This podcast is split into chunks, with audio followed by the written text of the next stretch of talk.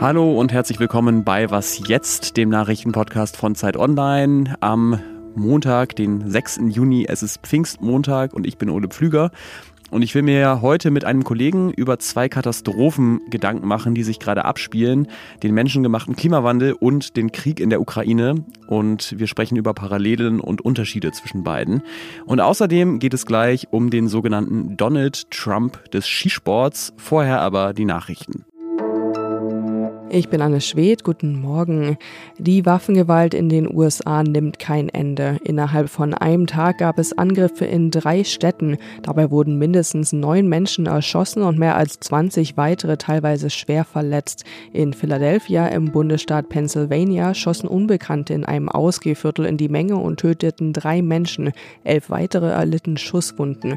In Chattanooga im Bundesstaat Tennessee feuerten mehrere Täter in der Nähe eines Nachtclubs ebenfalls Waffen Waffen ab. Dabei wurden drei Menschen getötet und mehr als zehn weitere verletzt. Eine dritte Schießerei gab es nordwestlich von der Metropole Detroit im Bundesstaat Michigan. Dabei kamen drei Menschen ums Leben und zwei weitere wurden verletzt. Südkorea und die USA haben vor der südkoreanischen Ostküste acht Kurzstreckenraketen abgefeuert. Von Südkorea hieß es, es handle sich um eine Reaktion auf die Raketenabschüsse von Nordkorea. Die Verbündeten wollten die Fähigkeit und Entschlossenheit demonstrieren, sich gegen Nordkorea zu verteidigen. Die Geschosse stürzten ins japanische Meer. Nordkorea führt in letzter Zeit häufiger illegale Raketentests durch. Redaktionsschluss für diesen Podcast ist 5 Uhr.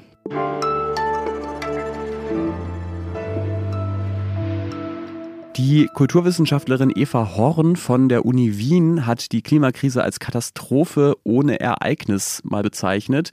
Und ich finde das eine sehr treffende Beschreibung, weil ich selber regelmäßig bei der Arbeit merke, es ist wahnsinnig schwer, über die Klimakrise zu berichten, ohne sich dabei zu wiederholen, weil seit Jahrzehnten bekannt ist, was passiert und warum es passiert.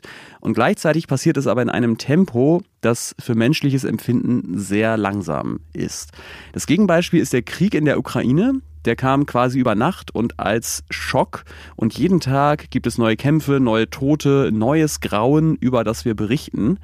So dass man eigentlich sagen kann, so zynisch das klingt, die Podcasts und Texte darüber schreiben sich eigentlich von selbst.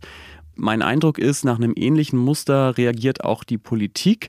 Spektakuläre Krisen, also Kriege oder Corona, bekommen auch spektakuläre politische Antworten, zum Beispiel Lockdowns und schwere Artillerie. Und schleichende Krisen wie die Klimakrise bekommen den Kampf um jedes Windrad.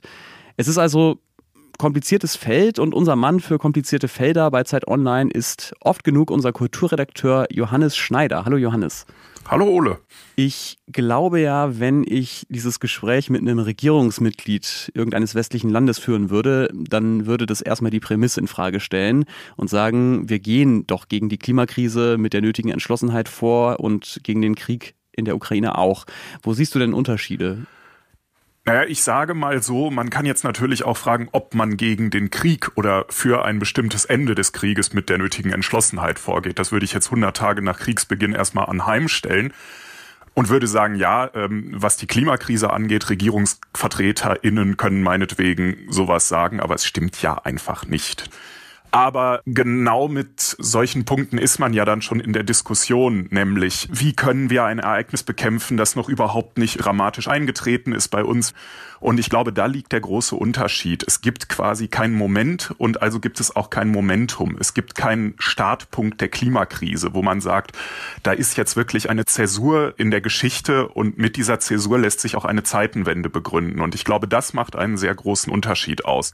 Jetzt ist es ja aber schon so, dass die Reaktionen auf Russlands Angriffskrieg in Europa schon auch von den Bildern, die er produziert, gesteuert werden. Also Panzer, die durch Wohngebiete rollen, das zerstörte Mariupol, Luftangriffe auf Kiew. Und die Klimakrise erzeugt ja schon auch schreckliche Bilder von Waldbränden, von Flutkatastrophen, von Hunger und Flucht, aber die scheinen nicht das gleiche Ergebnis zu haben. Warum ist das so? Weil es keine direkte Verbindung vom katastrophalen Ereignis zu seiner Bekämpfung gibt. Das haben wir, glaube ich, wirklich bei der Ahr-Flutkatastrophe ganz gut gesehen dass dann in der politischen Aushandlung sofort die Diskussion darüber beginnt, ob jetzt irgendwelche Grundmaßnahmen gegen den Klimawandel, solange sie nur in Deutschland stattfinden, überhaupt was gegen diese Flutkatastrophe machen können. Also beziehungsweise vorgelagert ist überhaupt nochmal die Diskussion, ob entsprechende Extremwetterereignisse überhaupt unmittelbar durch den Klimawandel ausgelöst sein müssen oder ob es nicht nur eine erhöhte Wahrscheinlichkeit gibt.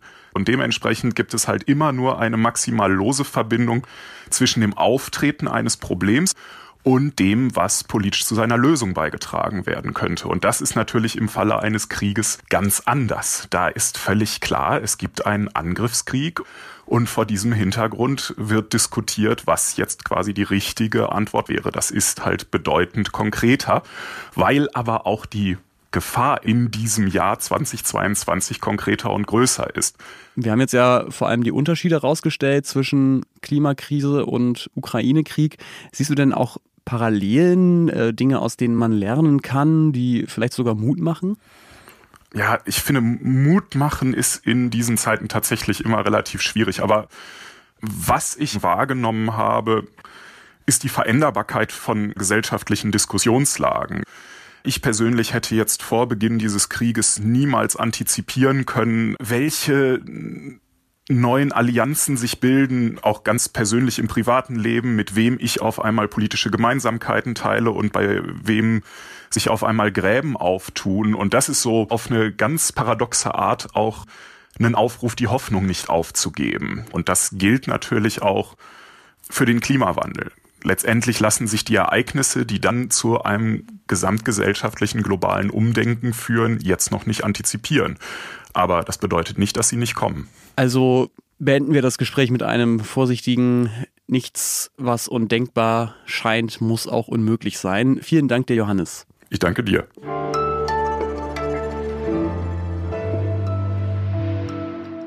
Und sonst putzen.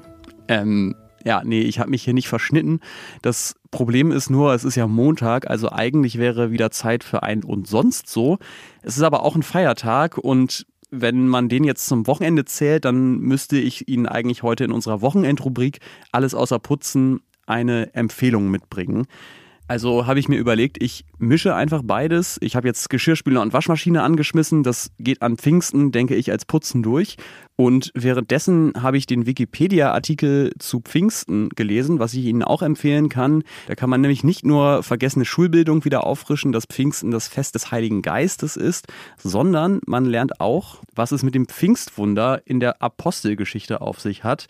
In biblischen Zeiten hat nämlich der Heilige Geist einmal beim Wochenfest in Jerusalem Menschen aus verschiedenen Ländern erfüllt, was man als Heiliger Geist so macht, sodass sie dann alle die Apostel in ihrer Muttersprache reden hörten.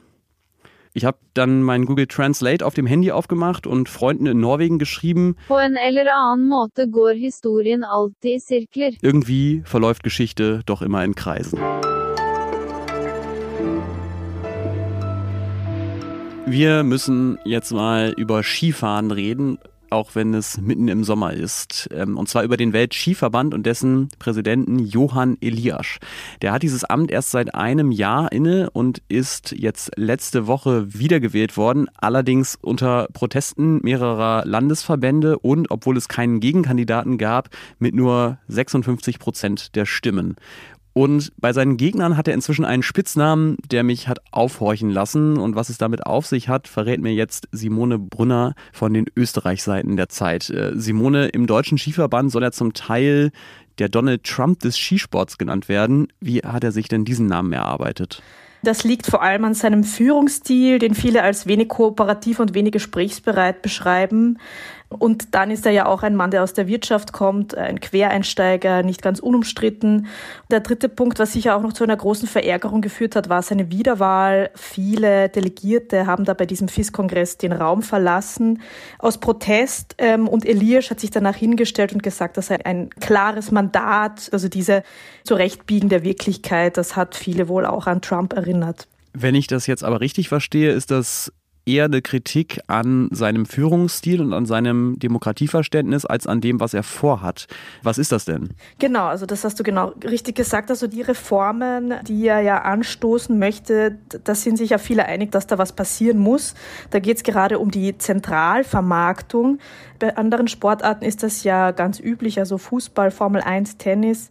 Aber die Vermarktung ist im Skirennsport noch sehr kleinteilig organisiert und das will Elias eben angehen.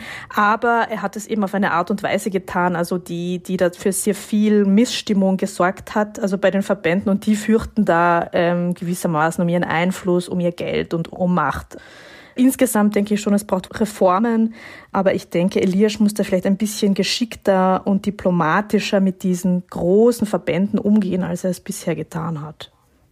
Ja, ob das so seine Art ist, das wird sich dann zeigen. Zu der Wahl, äh, von der du am Anfang gesprochen hast, kann man noch sagen, da behält sich unter anderem der DSV jetzt auch vor, die nochmal überprüfen zu lassen. Vielen Dank dir, Simone Brunner. Sehr gerne. Und das war was jetzt am Pfingstmontag, die letzte Folge an diesem langen Wochenende. Ab morgen sind wir dann wieder wie gewohnt zweimal täglich für Sie da.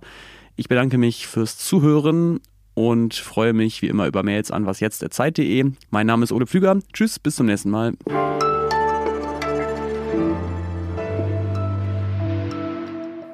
Ähm, und sag mal, bist du selber eigentlich auch Skifahrerin oder wie ist das bei dir? Ja, also in Österreich ist, glaube ich, ähm, fast jeder auch Skifahrer. Also ich bin in Kärnten, also im Süden Österreichs aufgewachsen in einem Skigebiet. Äh, mein Vater war sogar Weltcup-Skirennfahrer. Ähm